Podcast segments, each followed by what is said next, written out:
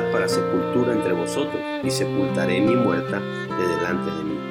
Hoy meditaremos en asumiendo su responsabilidad ante la muerte de su esposa. Es impresionante cómo en las Sagradas Escrituras encontramos enseñanza para todo tipo de circunstancias. Y ver de cuántas cosas distintas nos ha venido enseñando Abraham, el padre de la fe, es hermoso. Pues ayer lo vimos llorando y haciendo duelo, pero hoy lo veremos actuando con responsabilidad. Primero, se levantó de llorar a Sara.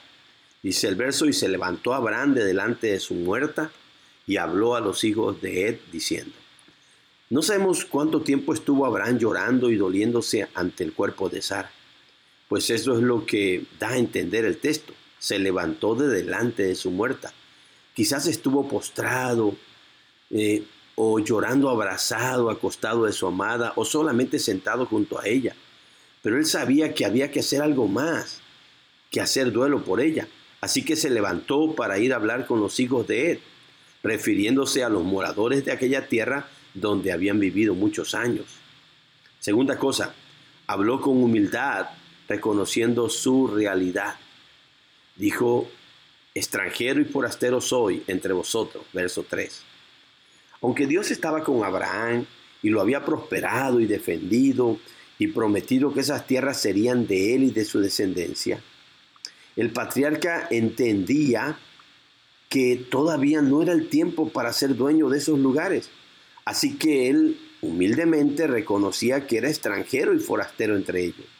Y aunque aquí se lo decía literalmente a los hijos de Ed, en Hebreos 11, 8 al 16 dice que fue por la fe que ellos vivían y vivieron como extranjeros y peregrinos sobre esa tierra, porque estaban buscando la ciudad celestial.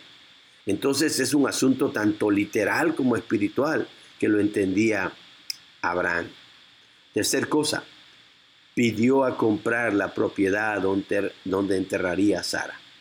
Verso 4 dice, dame propiedad para sepultura entre vosotros y sepultaré mi muerta de delante de mí. Abraham estaba consciente que aunque vivía como extranjero en esos lugares, él tenía que ver dónde iba a sepultar a su amada esposa. Por eso responsablemente fue a hablar con ellos, que aunque no tuviera derecho le dieran una propiedad para sepultar a su muerta. Y no quería que el terreno se lo dieran prestado o regalado. Abraham entendía que todavía no eran suyas esas tierras, pues como dice Hebreos, estaba viviendo como extranjero y peregrino en esas que eran las tierras prometidas.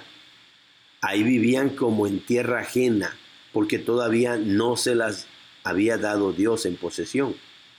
Por lo mismo, el terreno donde enterraría Sara tenía que adquirirlo a un precio, tenía que comprarlo.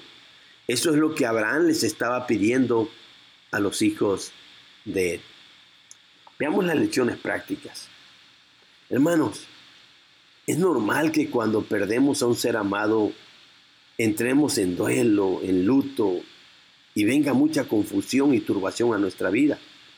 Pero no debemos de permitir que la tristeza y la turbación que causa la muerte nos haga irresponsables, sino hacer lo que hizo Abraham.